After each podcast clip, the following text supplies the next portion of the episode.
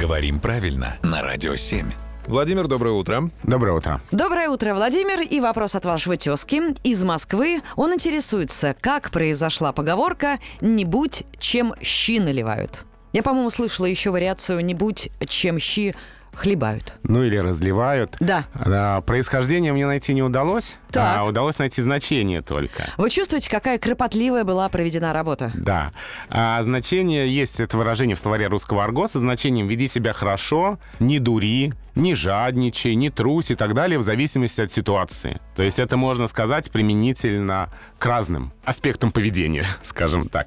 На самом деле интересно, потому что если так разобраться, чем наливают, э, собственно, щи? Это половник, Да. ну, большая ложка. Да. И что в этом обидного такого? Ну, что... Видимо, быть большой ложкой, правда, неприятно. Тебя в щи э, окунают и... А потом еще облизывают, да? Да, да.